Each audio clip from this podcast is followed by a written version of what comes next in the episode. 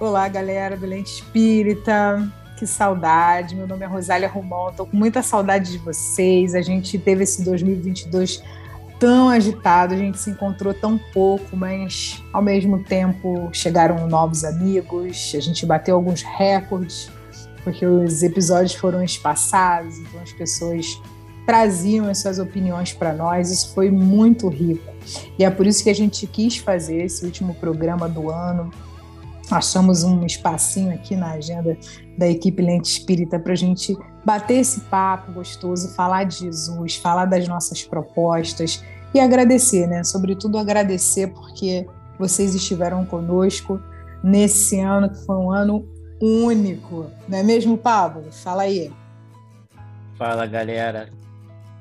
Gente, Rosália falando aí que, que a gente fez pouca, é, poucos episódios e tal, mas que os episódios bombaram. O Gabriel tava falando pra gente do, do tempo, né? Que a gente gravou 360, 360 minutos, era praticamente um minuto por dia, né? Que, que, que o pessoal pôde estar com a gente. E as curtidas desses. Os episódios, apesar de poucos, foram bem teve episódio que teve muita, muita visualização, que foi muito prolífico, né? Tô falando até palavra difícil. Foi muito... foi muito prolífico. E, e, cara, vocês não me escutam muito por aqui, não, que eu tô mais nos bastidores, mas eu fiz questão de aparecer de, e, e tô me vendo aqui com a barba branca, meu Deus do céu. Não, gente, vocês, vocês, não, vocês não costumam ver, mas no último episódio de Natal ele também apareceu. Viu? O Pablo é natalino. Fala, natalino. Fala, e por aí, Gabriel? Gabriel? Pô, galera. Fim de bimestre, como é Pô, que tá aí? Uma loucura, uma loucura, mas assim, é uma, é uma loucura, como a Rosália falou, né? Uma vontade de se reencontrar. É, é, foi um ano que para a gente assim foi um ano mais difícil porque é, se vocês perceberem direitinho, né, foi o ano que a gente não teve mais aquela assiduidade, a gente não conseguiu manter aquela assiduidade porque graças ao bom Deus a gente conseguiu por conta das vacinas, né, voltar a uma condição onde a gente passou a se movimentar mais e como a gente se movimentou mais, mais trabalho, né? Então, eu voltei à atividade na Casa Espírita. Helena está acompanhando a evangelização. Estamos lá no Leôncio todo sábado. É, a gente voltou a fazer mais palestras, você sai também, e atividade do doutorado da vida. Ano que vem já falo para preparar. Rosália e eu estaremos escrevendo a parte final do nosso doutorado, então, é, arrancando os cabelos. Mas a gente também está com projetos novos aí, né, Rosa? Que Deixa cada final de ano Quer que eu conte ah, uma tá, fofoca vai contando, antes? Vai contando, vai contando. Não, não, fofoca, fofoca boa. Olha só.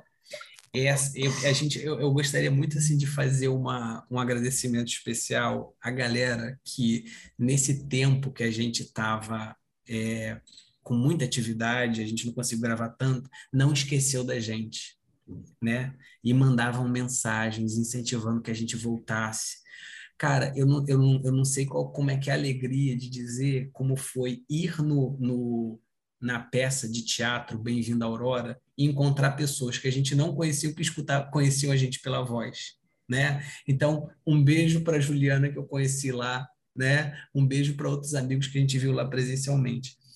No dia 4 de dezembro desse ano, nosso querido Lúcio Brandão, professor Lúcio, mandou uma mensagem linda do Caibar Schutel para gente no livro que ele estava lendo e que dizia sobre a difusão da ideia pelos instrumentos modernos mecânicos deve ser cada vez mais estimuladas, né? Essa ideia de difundir essa mensagem da doutrina, torná-la compreensível aos outros. Aí ele mandou assim para gente, Rosa: Bom dia. O amigo Caibar Schutter mandou um recado para vocês. E aí, né, uhum. aí ele falou assim: avante, os corações clamam pela palavra de vocês, pelo trabalho de vocês. Então, assim, ó, um beijo, aqui é a surpresa, né? Não sei se eu tinha mandado isso para vocês. É, e na semana passada também conheci um casal mineiro que escuta o Lente Espírita, né? Então, um beijo para Camila, um beijo para o Renato e um beijo para o Gabi, filhinho deles. É, foi muito bom é, poder ter esse encontro aí. É, e é isso. Ganhamos ânimo nesses encontros e queria dizer uma outra coisa, Rosa. Não sei se Ricardinho já te mandou uma mensagem, mas atenção, senhoras e senhores, vocês que estão desestimulados com o movimento espírita, vocês que acham que a gente no movimento espírita deveria estar tá criando coisas melhores. Vocês que acham que, caraca, o que está acontecendo com o movimento espírita? Falamos no episódio anterior sobre uma peça de teatro Bem-vindo Aurora, criada por jovens espíritas que criaram um espaço chamado Estudo da Arte Espírita, é oficina de oficina estudo de estudo da arte espírita. Você sabe o que aconteceu com aquela peça de teatro, galera? Aquela peça de teatro foi selecionada como foi selecionada para concorrer ao musical destaque do ano pelo perfil Musical Rio. Olha isso. Muita concorrendo, onda, gente. Galera, Muita concorrendo onda. com peças musicais sinistros do Rio de Janeiro. Parada assim, coisa criada por eles, feita por eles. O movimento espírita fez isso, cara, e tá concorrendo aí com as paradas top, com entende? grandes nomes, né? Cara, a gente vai deixar o link para vocês votarem também. É muito importante todo mundo fazer essa, esse movimento. Tem que votar, tem que votar. Cara, olha o que, que a gente tem capacidade de fazer em insistir na continuidade com amor nas paradas, né? Eu fiquei encantado. Certeza. Ah, é de chorar, é de, de sorrir, é de. Tá, tá um encanto. E falando 2023 de temas, né? também estão, estão aí planejando ir para outros espaços, então Vamos lá, gente, vamos torcer. Quem sabe chega nos estados de vocês aí que nos ouvem, né? Pessoal de Minas, pessoal É. do Sul, do Nordeste, vamos lá. Eu também tive essa oportunidade, Gabriel, que você teve de encontrar pessoas que assim a gente nem conhecia, né? Que ouvem o Lente um menino chamado Lucas, Lucas Moro, estava fazendo um trabalho na Tijuca e ele gritou ele Rosália, que bom te conhecer, eu só conhecer a sua voz. Aí eu ri, ah. achei que ele estivesse falando da, da música, né? Aí ele falou, pô, sou um vinte assíduo do Lente Espírito, eu adoro, às vezes vocês estão falando alguma coisa, eu falo, é isso, era isso que eu estava pensando. muito bom, gente, muito bom. E a é. gente estava aqui conversando um pouquinho antes do programa né, desse episódio, enfim, dessa conversa informal, começar, porque todo final de ano né, a gente faz esse levantamento, essas horas, países que escutam, né, pessoas, quais os episódios mais acessados, e é uma retrospectiva. A gente gosta de fazer esse movimento de pensar, né? Como é que para onde a gente está indo e aonde a gente quer chegar, né? E o lente espírita ele tem essa proposta de, de jogar uma lente espírita para os assuntos do cotidiano. Só que a gente está pensando muito também, pessoal, em 2023, da gente dar uma olhadinha para dentro, né, Pablo, né, Gabriel? Da gente pensar assim, cara, a gente está aqui, a gente está conversando sobre espiritismo, a gente está conversando sobre Kardec, a gente está conversando sobre Jesus, mas a gente está conversando com os espíritos. Esse bando de pessoas aí que está circulando pelo planeta, que querem saber desses temas. E a gente ficou pensando, poxa, Natal, né? Nascimento. Tantos filósofos utilizam a palavra nascimento para, por exemplo, falar nascimento das ideias, né? como Platão, que a gente considera precursor né, da filosofia espírita, é, o nascimento das ideias, né? e a gente, quanto cristão, o quanto simbólico é o nascimento dessa grande estrela, desse grande sol que é Jesus. É, e tem muitas passagens que a gente gostaria de falar nesse último episódio, que nos emocionariam, que renderiam um grande, né, dariam um pano para a manga, como diziam as nossas avós a gente pensou num, numa passagem, na verdade, numa ação de Jesus, que não era designada, por exemplo, para as pessoas que eram vistas como grandes sóis, né? que era lavar pé. O Pablo estava mostrando o estado do pé dele aqui para gente, pessoal. Quem, tiver, quem for assistir no YouTube vai ver o estado do pé do Pablo. Está precisando ser lavado. Mas, mas a cerimônia do lava-pés era interessante, né? Hoje as pessoas chegam na nossa casa tem muitas casas que as pessoas têm mania de limpeza, a pessoa tem que deixar o calçado do lado de fora, ali no tapetinho, né? Não pode entrar calçado na casa. O, na época de Jesus, era um costume das pessoas da época de Jesus lavar os pés das pessoas que entravam na casa deles. Como se fosse assim, é, um carinho, né? Estou te preparando para entrar né, na minha vida, para entrar na minha intimidade. Então, ele, só que eles chamavam as pessoas mais simples para fazer isso. Os, trabalhadores da casa que iam lá. Então, eu sou uma pessoa da era cristã, Gabriel vai me visitar, Pablo é meu funcionário, é o Pablo que vai lavar. Só que os episódios que envolvem lava-pés com Jesus não estão falando nada disso. Os episódios que envolvem a cerimônia do lava-pés com Jesus, assim, dois estão envolvendo mulheres, né? Uma é aquela que joga aquele perfume, que o cheiro espalha todo, assim, pela, pela casa e ela lava os pés com o melhor perfume e enxágua com os cabelos, né? Tem o episódio da irmã de Lázaro, que quando Jesus faz aquele movimento, né, que muitas pessoas consideram a ressurreição de Lázaro, ela lava, né, os pés de Jesus com lágrima, com suor e com lágrima. E tem o episódio do próprio Jesus, que hoje algumas religiões, como a religião católica, por exemplo, tem a cerimônia do lava-pés, que Jesus, assim, historicamente, ele não pensou, vou transformar isso em um ritual. Na verdade, ele estava dando uma dica para os discípulos. Porque qual era o movimento? Estavam se preparando para jantar, né, para cear. E a Jesus Páscoa. propôs a Páscoa. Jesus propôs: vamos lavar os pés. E aí os discípulos começaram a, não, mais novo que vai lavar, né? Pedro logo tirando o corpo fora, não, não. Começaram a brigar entre eles, quem ia lavar os pés. E aí, quando eles olharam que estava lavando os pés, era Jesus. Então, eles ficaram muito impressionados. E diz, né, lá em em Marcos diz que o Jesus nunca, nunca mais tirou, né? Aquelas vestes, aquela toalha, ele continuou andando, e a roupa que ele lavou os pés das pessoas é, foi a roupa que ele ficou até os últimos dias da vida dele.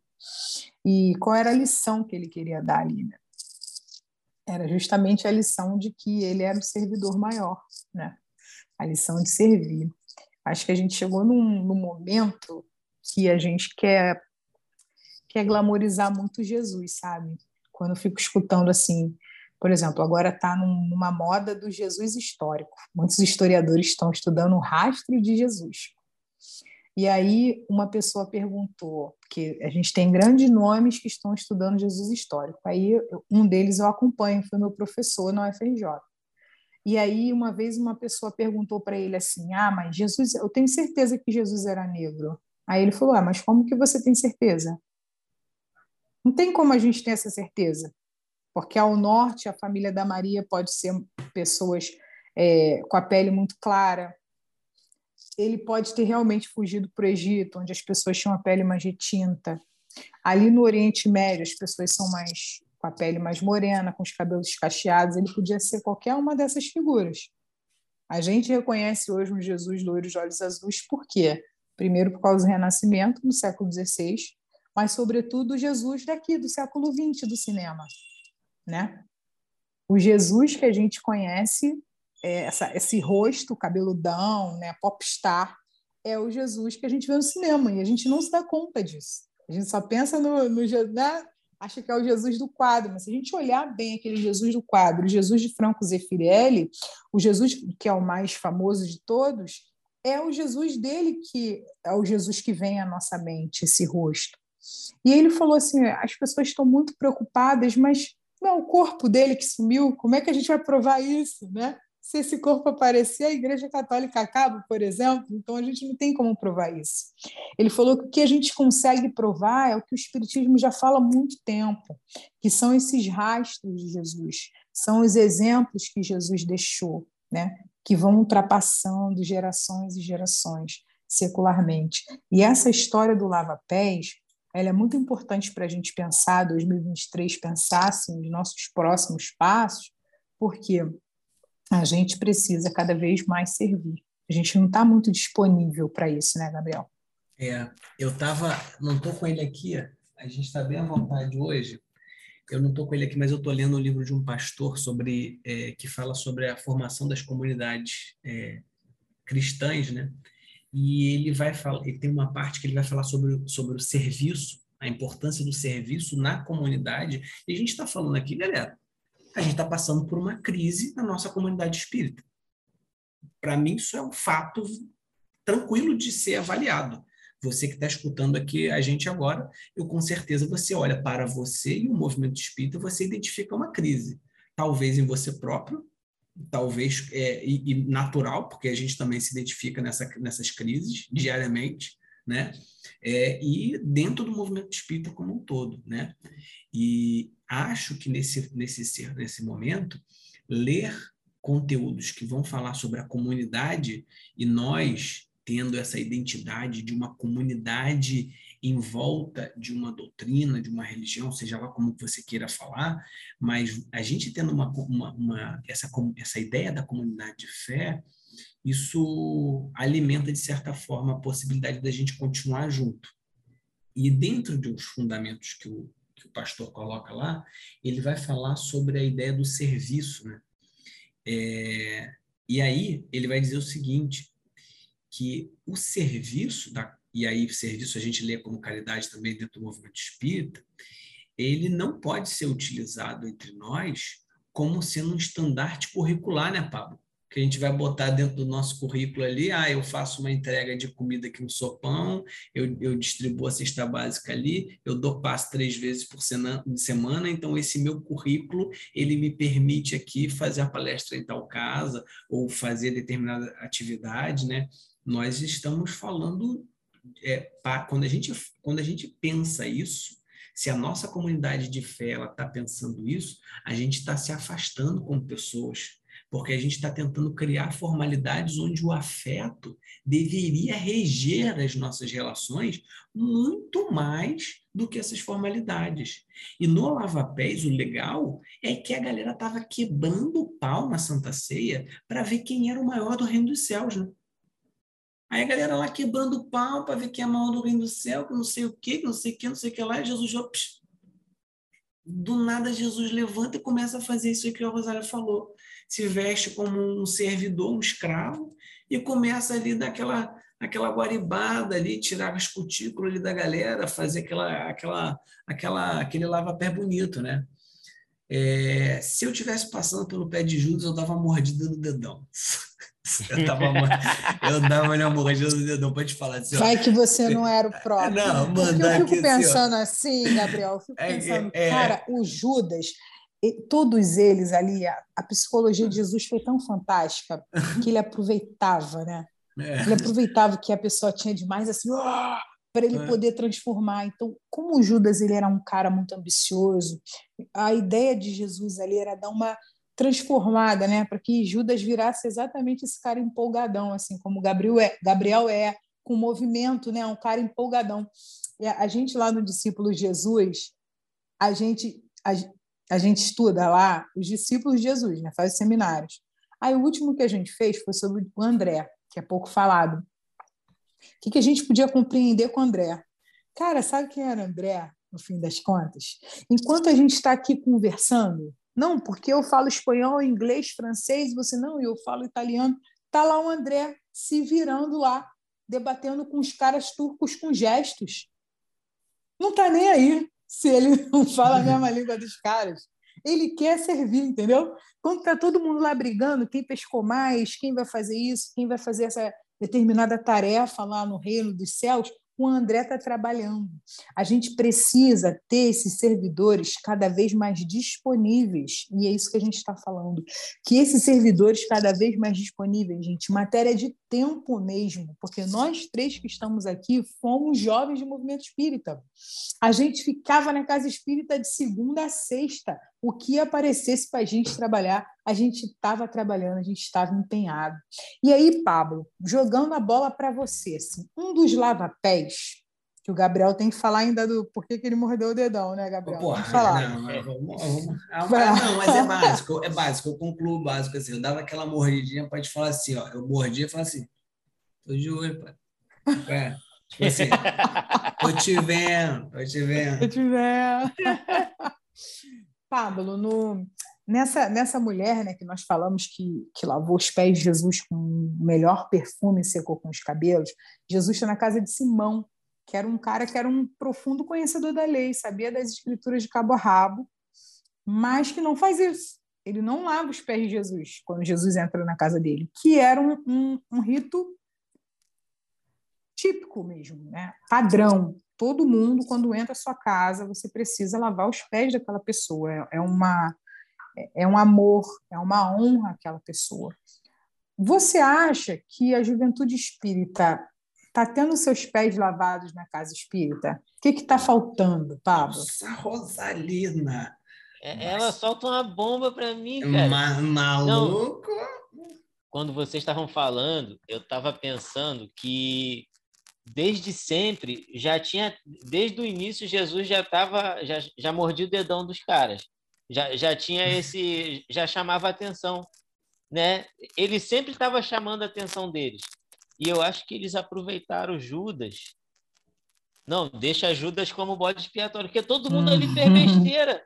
Pô, pega aqueles dois irmãos ali antes do, do, da parábola do bom samaritano, que ninguém quis dar guarida para eles lá, ninguém quis deixar eles pousarem na casa.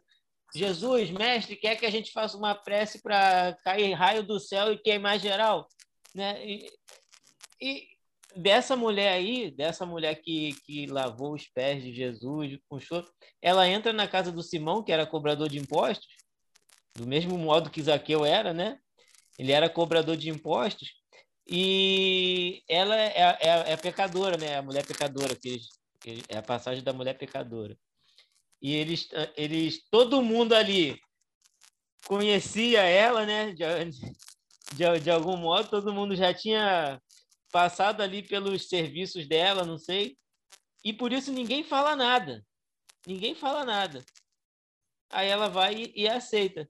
E, e, eu acho que, se, se, eu não me engano, o Judas é o único que pensa, pô, ela podia estar tá usando o dinheiro daquele perfume ali para doar, fazer alguma coisa. Não é ela? E, e quando você falou, Rosália, é, é, é, uma, é um ato de intimidade. Você, a pessoa entrou na sua casa, a pessoa entrou na sua intimidade. E quando, e quando eu, eu pensei nisso, quando, quando Jesus lava o pé da galera ali, é como se a gente, eles tivessem entrado na intimidade de Jesus. Jesus está falando: Ó, vocês estão na minha intimidade aqui. A casa não era dele, era a casa do Lázaro lá, provavelmente. Vocês estão entrando na minha intimidade. A treta rolando. Eu gosto daquele quadro da Santa Sé, né? Que tem um apontando o dedo, o outro assim, o outro tem, tem um monte de coisa. A treta rolando, que nem o Gabriel falou. E na mocidade, eu acho que está faltando isso, está faltando entrar na intimidade. Eu acho que. Eu, eu sempre dou como exemplo discípulos de Jesus, que é a mocidade que eu cheguei a participar, que os coordenadores são pessoas ativas com jovens, então atraía jovens. A gente às vezes chegava a pedir para os jovens: não, não fica aqui, não, volta para tua casa, que os jovens queriam ficar lá. Fugiam né? para lá. Fugiam para lá, porque não tinha essa, esse lava-pés, não tinha essa entrada na intimidade. Quando eu era da minha mocidade aqui no, em Santa Cruz, cara, a gente ia um para casa do outro, marcava lanche na casa do outro. No final, cada um era responsável por trazer biscoito panco e a mocidade se sustentava com biscoito panco, cara. Hoje em dia, nem todinho segura.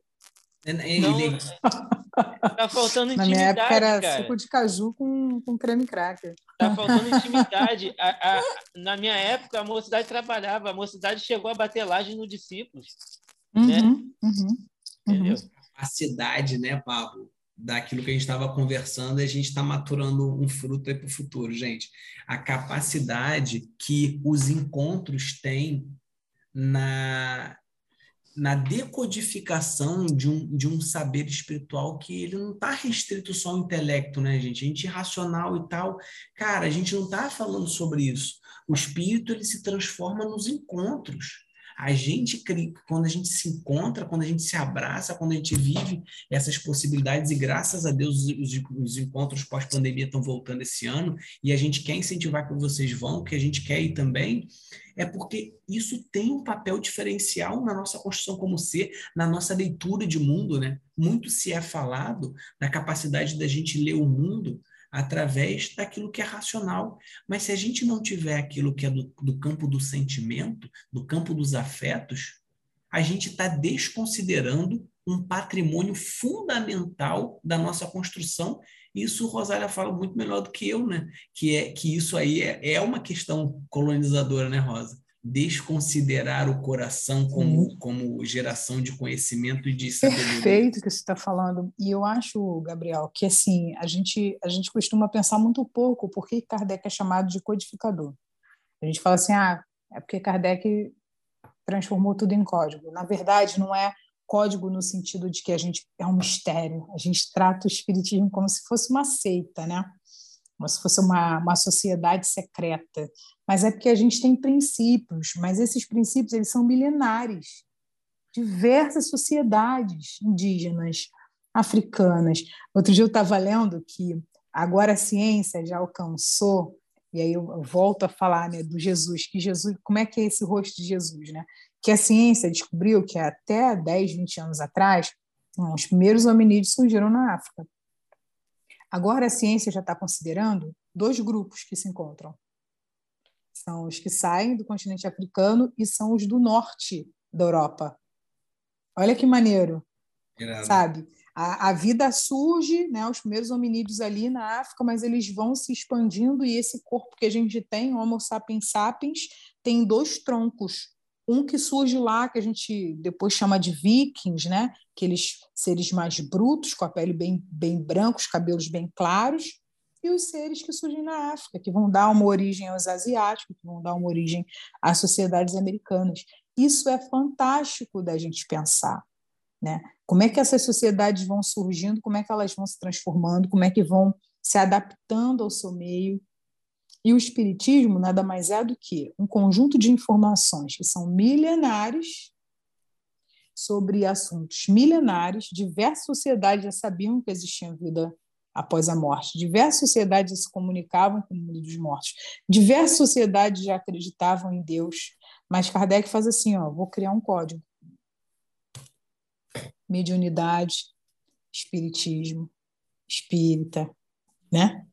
Ele vai criando códigos para que a gente saia da casa espírita entendendo que é espírita porque a gente entende essas interpretações do mundo dessa maneira.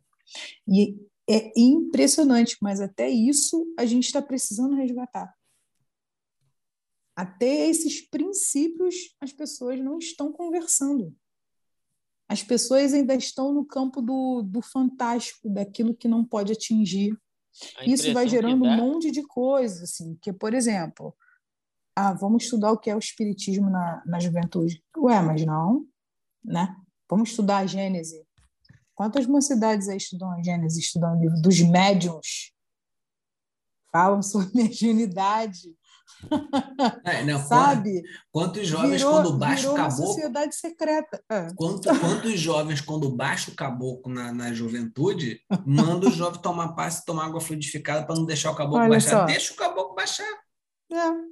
Conversa com o caboclo então, baixar. Então, gente, a gente está aí no, no momento, esse 2023, a gente está aí, está se avizinhando no Brasil, né? Uma transformação muito grande, assim. Eu já estava vendo uma quantidade muito grande de ministérios, né, falando falando sobre vários assuntos, assim, pessoas das mais diferentes, e a gente fica pensando assim, cara, é uma é uma recuperação da capacidade de sonhar, que de uma certa maneira a gente deixou adormecido nesses últimos tempos. E e a gente, a nossa juventude espírita, ela foi tão potente, ela foi tão transformadora. Gabriel narra um período de ausência, né? E quando volta para a casa espírita, e você tem essa vontade de mudar a sua casa espírita, porque você aprendeu tanto, foi tão feliz naquele espaço. Eu acho que a gente precisa pensar nisso, sabe? A gente foi muito feliz dentro do nosso espaço, da nossa casa espírita, enquanto instituição, né? Do movimento, é, quantas pessoas a gente amou, quantas pessoas a gente é, reencontrou e tem esse sabor de reencontro, já te vi em algum lugar e abraça. Quando o Gabriel me abraçou no, no na plateia do Bem-vindo à Aurora, e o Gabriel falou, Rosélia, a primeira vez depois da pandemia eu fiquei pensando, é um bug, porque é. a gente está aqui, né, tão próximo. Eu nunca conheci e... o Gabriel pessoalmente. Olha é, só. E, e a gente é. se fala direto. E, e, é, um, é, um, é uma sensação que a gente pode sim, sabe, recuperar, que a gente conseguiu é, amar pessoas sem vê-las fisicamente. Olha que maneiro. Então, assim, a gente tem aqui nas mãos né, a nossa lembrança da nossa juventude, que era uma juventude prática, que era uma juventude que trabalhava, que era uma juventude que estudava, e que inventava festa com fandangos e convenção, Guaraná Convenção, mas só para todo mundo se encontrar depois da juventude, né? A do Pablo era mais chique que a minha, que eles iam comer pizza depois da, da juventude dele lá em pastel, Santa Cruz. Pastel. A gente, pastel. A minha não, eu comia é, torcida com, e, e, com e tu falou, onde a gente comia pastel se transformou numa casa espírita agora. Olha aí, só que maneiro. Tá vendo? É. Viu? Os espíritos já sondando vocês aí, é, é. simpatizando. Mas é isso, assim, falar do espiritismo no cotidiano, como a gente está falando, brincar com conhecimento espírita, naturalizar. Eu lembro que o Pablo falava, Rosália, tu não tem medo não de ver espírito? Eu falava, Pablo, tem que ter medo de vivo. E se a gente, é, e se a gente passou e se a gente passou quatro anos sobrevivendo esse monte de vivo que passou aí, é? ah, agora se é. segura a gente, né? Esse negócio do, do, do movimento parece que parece que os inícios vão chegando mais para perto, né? Que eu esqueci o nome que Rosália deu. Parece que aquele lá de trás que a gente estudava veio aqui para frente e, e, que o pessoal parou de estudar, de, uhum. de querer. Eu fico, eu gosto de, de ficar causando impacto lá no, no centro, lá onde eu uhum. frequento, que o pessoal fica, é, tu não toma passe, não. Para que, que eu vou tomar passe? De, desde a, da, da, época. Dá uma incomodada, da, dá uma sacudida. Da, da época dos discípulos, eu falo, não, para que, que eu vou tomar passe? Eu já estou sendo pacificado ali. Ah, vai uhum. pegar água frutificada aí. Não, não, não vou pegar água nenhuma, não. Ou não pode fechar a garrafa. Não pode fechar a garrafa é, da água é, é, né? Tem que deixar aberto. Ou então, pra... ou então quando eu saio da, da, dali e resolvo beber uma água, eu, eu faço. Ou passe com. É... Né, que a gente ouvia muito, que eu amava, confesso para vocês. Mas, assim, gente, o que a gente também percebe, Pablo, é que isso faz parte de uma cultura. Né? Existem culturas, sociedades que vieram de décadas e décadas. Estava dividindo com os meninos, pessoal, que a minha casa espírita ela foi fundada por um homem chamado Fagundes Varela, que ele fundou várias casas da minha região, na zona oeste do Rio, se reunindo com pessoas no trem. Ele conversava com as pessoas no trem, as pessoas falavam: Ah, eu sou espírita, mas eu não tenho lugar para ir. Onde você mora? Em Realengo. Tem alguma casa lá perto onde a gente possa alugar? Ele fazia um movimento e criou várias casas do que a gente chama de ramal de Santa Cruz, né, que vai de é, Realengo até Angra dos Reis. Ele criou casas espíritas, ajudou a fundar de Realengo até Septiba, ou seja, vários bairros. Por quê? Porque ele se encontrava com pessoas que estavam dispostas ao trabalho mas que não tinha um local para a realização desse trabalho. Então, juntava a vontade de um com o recurso do outro, com o empenho do outro, sabe? Com a criatividade do outro. E assim foi o movimento jovem. Primeira reunião de mocidades espíritas do Brasil. Gente, vocês olham aquele vídeo, parece que as pessoas têm 40, 50 anos, né? Todo mundo engravatado. Aí chega a ser inacreditável, mas eram jovens com as suas melhores roupas estamos indo também servir ao Senhor, né? dentro das suas tradições católicas, né? das melhores roupas das missas dominicais. Nós tivemos, por exemplo, na, nas gerações anteriores, na nossa geração de Comerge, a gente pensa, cara, aqueles caras brilhantes, que até hoje as músicas dos caras são as músicas mais executadas das confraternizações, né? das mocidades espíritas do Estado do Rio de Janeiro, Joelson Queiroz, Ariovaldo Filho, Mariana Tiscati, é, enfim, tantos Alan outros. Filho. Alan Filho. Alan Filho já é uma geração né, um Mas, pouquinho é, depois, né? depois né? É. Mas também tem essa, essa, essa vontade de estar junto, cada um morando num bairro do Rio de Janeiro, todo mundo se reunia lá no quartinho da Lília Rosa, lá no Meia, e fizeram músicas que Encontros. até hoje a gente canta. Encontros. É, os, as pessoas, por exemplo, Gabriel, sei lá, vinha de Araruama, de Campo Grande, vamos imaginar o Pablo morando em Angra dos Reis, não tinha esse recurso de internet, todo mundo se reunia, estudava lá dentro do Instituto de Educação de madrugada para poder é, ser o, o, facilitador no dia seguinte de um grupo. É, não tinha a tecnologia que a gente tem, mas tinha muita vontade, muito coração. Então a gente precisa aprender com essas gerações antigas onde é que está essa vontade, com a nossa geração também. Porque, por exemplo, eu e o Pablo, a gente foi coordenação do Encontro das Mocidades Espíritas de Campo Grande há 10 anos, ininterruptos. A gente ficava, o encontro era em julho, terminava o comércio, a gente já começava a trabalhar. A gente trabalhava três meses montando estudo, tirando xerox. César Maia, a gente te agradece muito, porque é muito xerox na Prefeitura do Rio, César Maia. Muito obrigada. Ah, ele compensou lá no Engenhão. Ele compensou lá no Engenhão. Imprimi muito. É, Eduardo Paz também. E é. aí a gente, a gente ficava sábados inteiros, domingos inteiros na nossa casa espírita, gravando, ensaiando. Aí vinham mensagens, sabe, do mundo espiritual falando da, da, da grandiosidade do trabalho, mas a gente não estava ali para, tipo, ah, não, olha lá, o espírito tal está falando comigo. A gente estava ali porque a gente amava aquilo que a gente estava fazendo. E sabe, então, uma, sabe uma coisa? O jovem de hoje, Gabriel Pablo, ele não está preocupado com status. O jovem de hoje, galera que está ouvindo a gente, não está preocupado com status. A gente está numa geração que ela vai admirar o Gabriel porque ele é muito alegre, ela vai me admirar porque eu vou ter um poder de debate, vai admirar o Pablo porque ele é super ligado às tecnologias, mas não vai idolatrar a gente não. A gente não tem mais no movimento espírita rostos que a gente possa falar assim, ó, esse cara aí, sabe, a juventude espírita toda vai seguir. Não é assim que vai funcionar. Não é isso que a gente está pensando como movimento. Não é isso que a gente está lendo na juventude a uma juventude que cada vez mais tem acesso a tecnologias de inúmeras maneiras, mas que está perdida porque quer ser atingida pelo coração. O intelecto, o mundo já está oferecendo respostas demais, mas quer ser atingida pelo coração. Então a gente é. tem que ir e pregar a todas as gentes, né, Gabriel? Cara, e assim, eu acho que isso que a gente está conversando tem muito a ver com lava-pés. Eu queria puxar aqui um pouco de. Vou, vou fazer aquele mergulho aqui, a gente vai viajar em termos bíblicos, mas de leve. Porque olha só, o que, que acontece no lava-pés? É, na hora que Jesus vai, vai lavar o pé da galera, né? É, Pedro chega para ele e fala assim: é, Senhor, não só os meus pés, mas também as mãos e a cabeça.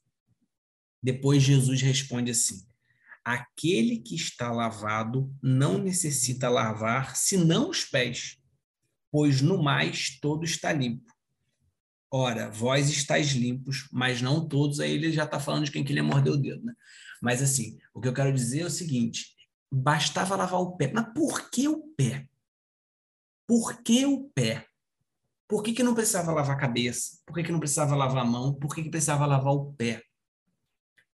Quando a gente vai voltar, e, e, e aí é aquela cultura, né? Como é que funciona o desenvolvimento do encadeamento bíblico, né? É você pegar outras passagens, como a Rosa pegou no Evangelho, onde essa palavra pé e lavar o pé, ele vem e a gente conseguir traçar um, um, um, encadeamento entre essas passagens, o primeiro lugar onde a gente vai pegar essa ideia do pé, o pé que precisa ser protegido, o pé que precisa ser limpo, é exatamente em Adão e Eva, porque a, pé, a cobra ela vai morder o pé, vai morder o calcanhar.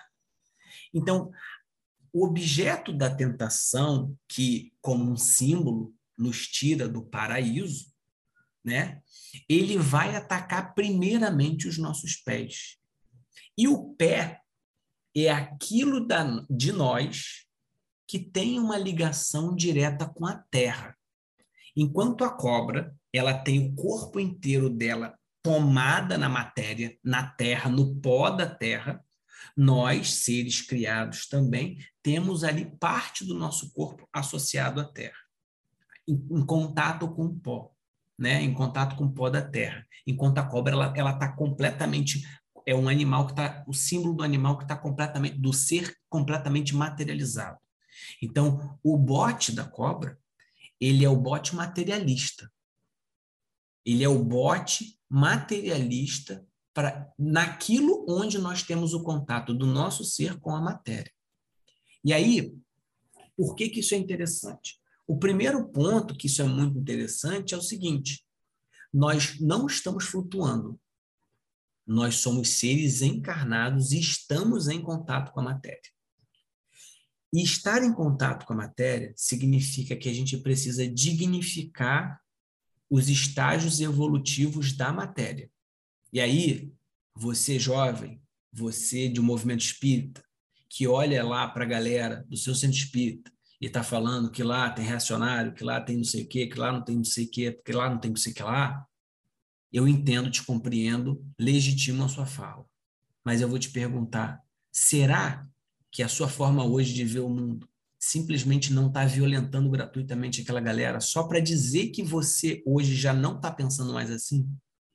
Porque essas pessoas construíram bases, locais, espaços, onde a gente aprendeu alguns valores que nos foram positivos.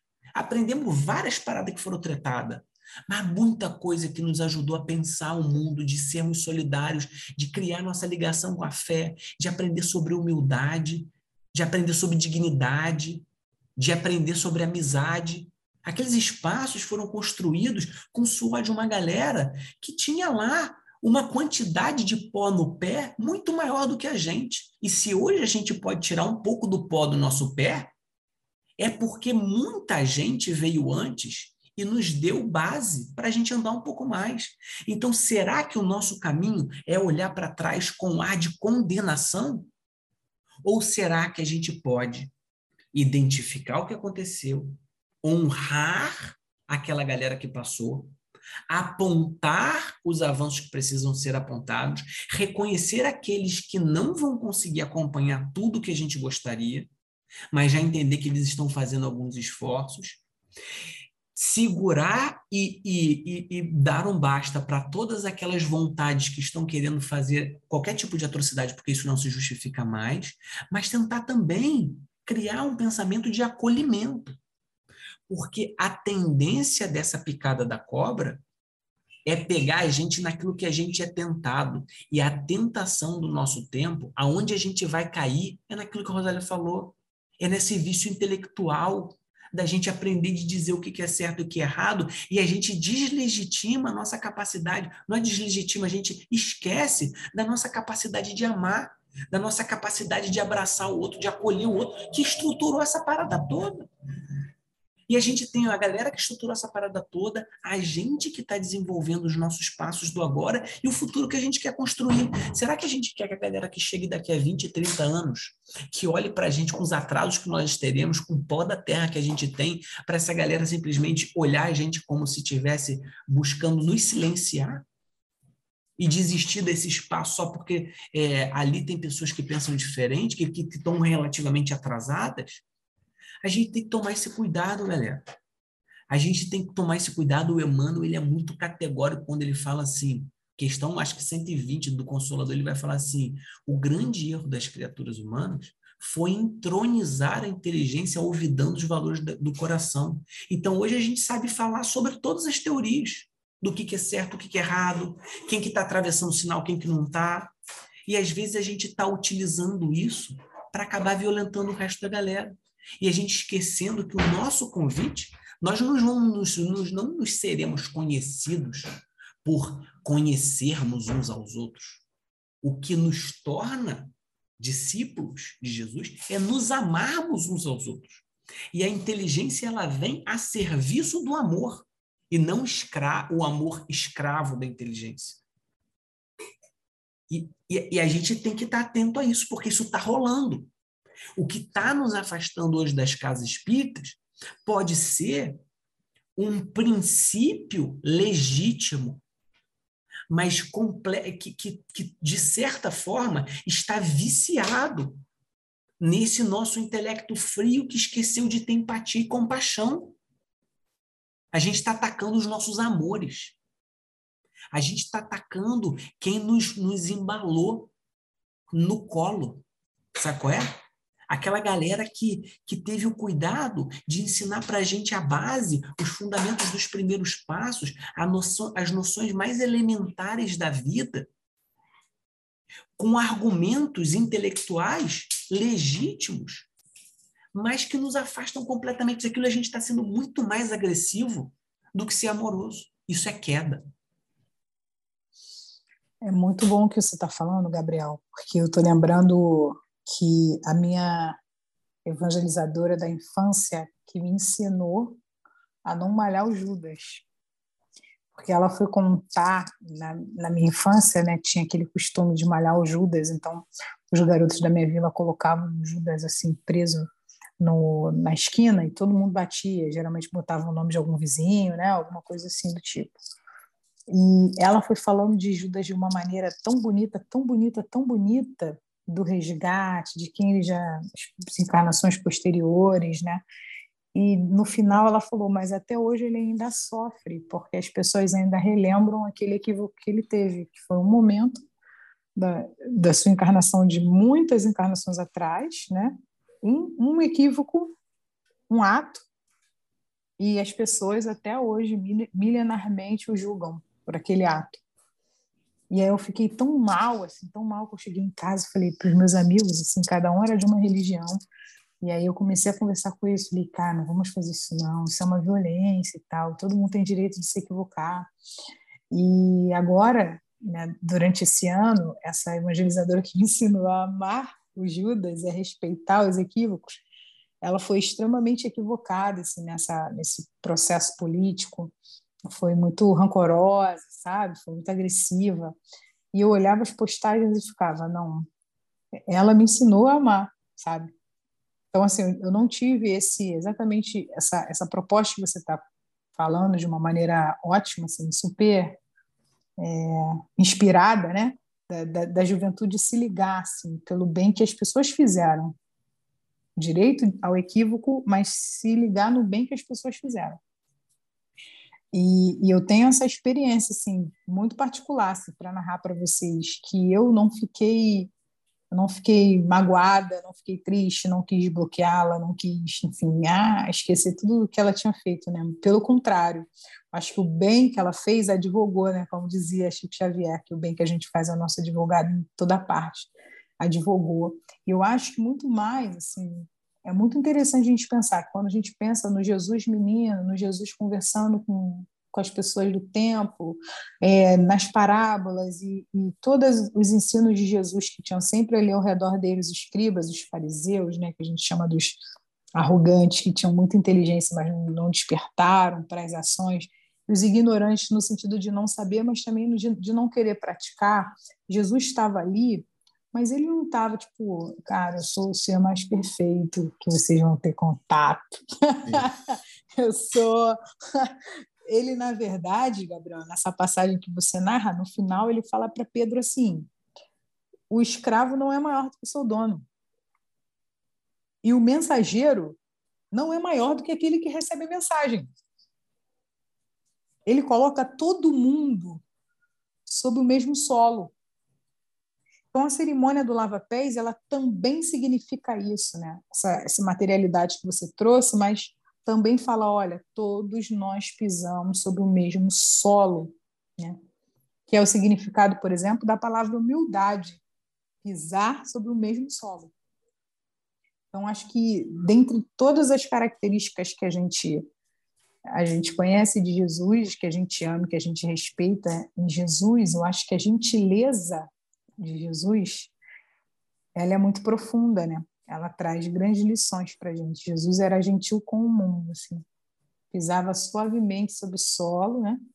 E falava para todas as pessoas: olha, você pode chegar até aqui, né? Você é um servidor, eu sou um servidor. Cara, quem, quem mais serve no universo? Deus. Deus não para de servir. o maior de todos é o, também é o maior servidor, né? Por que, que você está reclamando de serviço? Né? E é por isso, Pablo e Gabriel, que para a gente fechar assim, a nossa conversa, eu queria saber de vocês quais são os projetos que o Lente tem, quais são os projetos que para estimular, para estimular a gente, para fazer brotar de novo na gente aquela, aquele ânimo da juventude espírita que a gente tem dando a gente, para animar os jovens espíritas de agora? Quais são os próximos projetos? Pablo e Gabriel. Microfone aí, Pablo. Não, eu, eu, ia falar um negócio antes, aí eu acabei me perdendo aqui no pensamento. É, eu estava eu tava divagando aqui, cara, com o que vocês estavam falando, que em cada época, em cada época a ferramenta de trabalho vai se modificando, né? Eu fiquei pensando, se Bezerra de Menezes fosse agora, ele não ia nunca ler aquele livro dos espíritos no, no, no bondinho ali da Tijuca. Ele ia estar tá mexendo no zap, ele ia estar tá fazendo outra coisa. E, e lá na, na, época de Jesus, cara, quando, quando fala do, do lava-pé, eu tenho, eu tenho muito. Pegando muita metáfora do, dos evangelhos, né? Daqui a pouco eu vou, vou falar que não acredito em nada disso, mas mentira, acredito sim. Eu tenho pego muitas metáforas e quando o Gabriel começou a falar, eu pensei assim, cara, é, lavar o pé era importante porque era a maior ferramenta de trabalho que eles tinham. Né? Era, era como se a gente tivesse o nosso meio de transporte hoje, o carro, a moto, o trem, o BR trem, o BRT, né? É, é, é, era a maior ferramenta que eles tinham, tinham, que manter limpo. Igual quando eu saio na rua aqui, o cara todo dia tá lavando o carrinho dele, eles tinham que eles tinham que, que cuidar bem daquela ferramenta que eles tinham, daquele instrumento que eles tinham, né? E as duas ferramentas que eram os pés e as mãos, o pé para levar onde queria e todas as passagens que a gente vê de Jesus, o, o, os, os evangelistas começam falando: estava Jesus entrando em Jerusalém, estava Jesus caminhando com seus Jesus antes de falar com Pedro, ele está andando ali na areia, né? Tudo, tudo usando a ferramenta. E para a gente trazer a mocidade, a gente tem que achar qual a ferramenta que a gente, que a gente precisa usar. E o método Jesus já mostrou. Jesus até hoje funciona, que é o da gentileza, que a Rosália falou.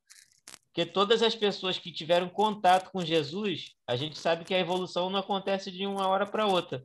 Mas como a própria Amélia Rodrigues fala no, no Primícias do Reino, todos aqueles que tiveram contato com Jesus vieram para testemunhar a sua realeza, né? Vieram para testemunhar o seu o, ele. Então eles já estavam naquele ponto de dar aquele estalo, aquela virada de chave. Então todos eles que tiveram com, contato ali com Jesus deram a virada de chave. Não foi porque Jesus lavou o pé, não foi porque Jesus curou, não foi porque Jesus foi por causa da, do amor que ele demonstrou que sentia. E isso até hoje a gente consegue fazer. Não é instruir e amar, é amar e depois instruir, né? Não, e, e aí o projeto eu deixo com, com o Gabriel para falar.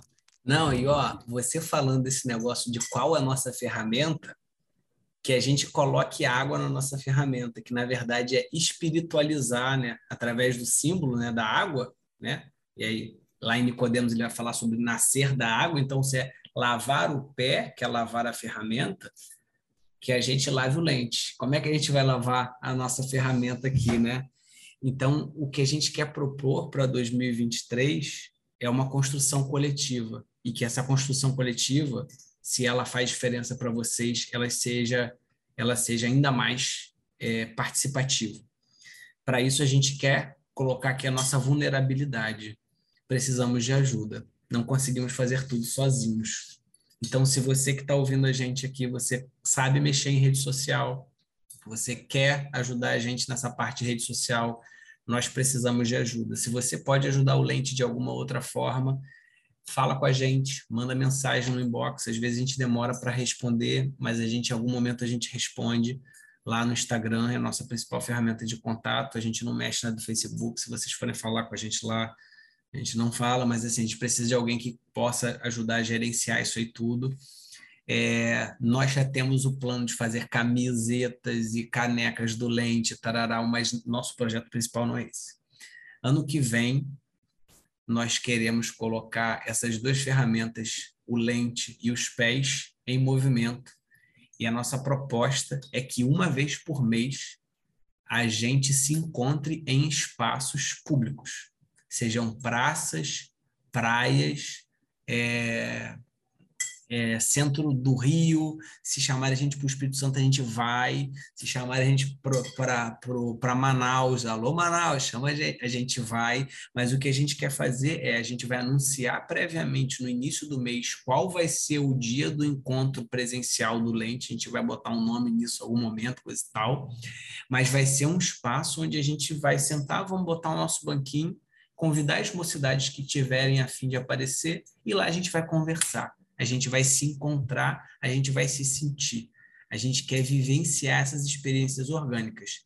E a nossa ideia para a gravação e a frequência, eu vou deixar para a Rosália falar e como é que a gente vai fazer isso. Bom, a gente está pensando em fazer, como a gente quer fazer uma, uma coisa orgânica, né? uma coisa cada vez mais próxima, a ideia é a gente gravar assim, 12 programas, né? deixar aí um, programas bem amarradinhos, mas encontrar, encontrar vocês, encontrar a juventude, encontrar os facilitadores, ocupar as praças, é, falar sobre os temas à luz da doutrina espírita, colocando a nossa lente espírita, conversando com gerações diferentes, né? trazendo pessoas que já estão um pouco mais conhecidas no movimento, né, que já estão falando mais sobre o tema, com vocês, jovens também, com o que, que vocês estão trazendo, o que, que vocês estão vivendo, experienciando, né, pensando na vida. A gente quer um, movimento espírita, qual o movimento espírita que a gente quer? Esse movimento cada vez mais alegre, cada vez mais gentil, cada vez mais participante da nossa vida. Né? A gente não quer separar em caixinhas, né? Profissão, afeto, religião, a gente quer se misturar. Então, a proposta do Ente Espírita é estar tá cada vez mais perto, cada vez mais agarrado, aproveitando todas, todas as tecnologias, essa tecnologia humana, né? esse material, é, computador, celular, mas também essa tecnologia espiritual imensa que a gente não faz ideia do, do quão longe a gente pode atingir. E aí a gente conta muito com vocês, né? A gente gosta muito de trabalhar junto, assim, é uma experiência muito boa. A gente pensa parecido, mas quando a gente pensa divergente também é muito bom, porque a gente vai aprendendo também nas divergências com muito carinho, com muito afeto, com muita alegria. E um 2023 especial para todos. Né? A gente está aí com esse movimento de ressignificação das nossas vidas, ressignificação das pautas, ressignificação dos princípios, e a gente espera muito contar com vocês.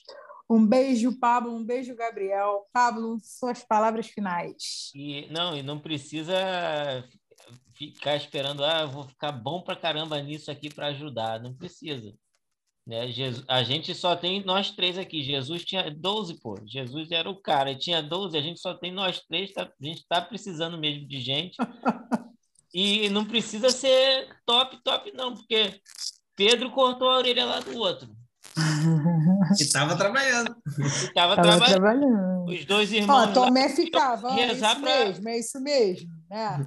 Os dois André irmãos André já ia, ó, já ia queimar todo mundo. Exatamente. André era um afobadão, né? Pegou moeda. Né? e o André era um afobadão, nem esperava, calma, espera Jesus terminar de falar, já estava ele lá fazendo, né? Então, todos eles parecem muito com a gente, né, Paulo? Ainda assim, Jesus era o cara que precisou de todos. E Jesus precisou de 12. A gente só está com nós três. Pelo amor de Deus.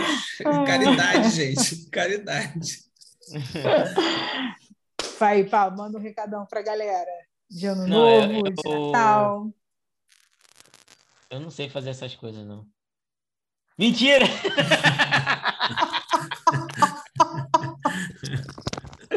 não, gente. Qual é... será o discípulo comediante? Qual será? Qual será? Vai ter briga aqui. Não, gente, é, a gente espera mesmo. É, esse projeto, esse projeto do Lente, eu acredito que vai vir, vai atrair muitos jovens, os jovens vão vão se sentir empolgados igual a gente está se sentindo, porque a gente hoje falou bastante de ferramenta e a nossa ferramenta tem que ser a simplicidade, né? A gente não precisa estar tá lá atrás de uma câmera, atrás disso, fazendo não sei o que lá, data show e pá Antigamente a gente via as palestras com aquele álbum seriado, né? Não tinha nem data show. Então, Jesus foi simples, né? Jesus foi simples e caminhou, caminhou por aí trazendo um monte de gente pro, pro, por causa do amor dele. A gente não tem todo esse amor, mas a gente tem toda essa capacidade de amar.